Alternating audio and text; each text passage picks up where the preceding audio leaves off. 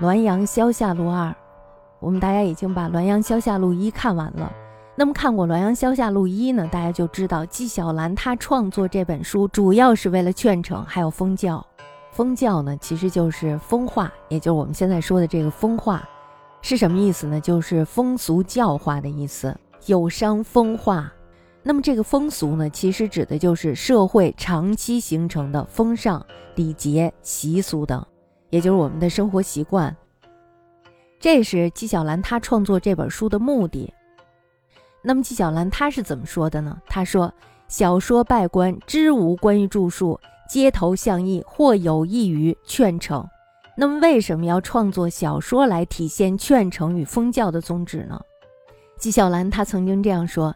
那些严肃认真的言论听起来常常使人厌倦，而这些涉及神鬼的稀奇古怪的故事，喜欢的人一定会传来传去。大家知道我们上面说的那个小说拜官，这个拜官呢，就是古时候专门站在皇帝身边，然后给皇帝讲这些街头巷议小事儿的人。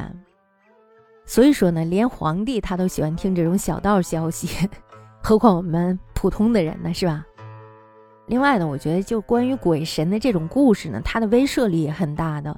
因为当你讲到一个人他因为嘴特别的损，然后遭到了上天的惩罚的时候，那么对于老百姓来说啊，就开始想，我是不是得善良一点呀？嘴是不是得管得紧点呀？别祸从口出了。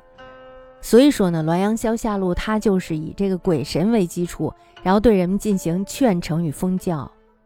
纪晓岚的这个《滦阳消夏录》呢，曾经有过一个三卷抄本，这个三卷本呢，相当于现在的一卷、二卷的内容。卷末呢，有纪晓岚他自己写的两首诗：“检点验功记事诸，拈毫一字几踌躇。平生曾是清干宝，浪被人称鬼董狐。”另外一首呢是“前因后果验无差，所记搜罗鬼一车。”传闻骆敏门弟子拜官原不入儒家。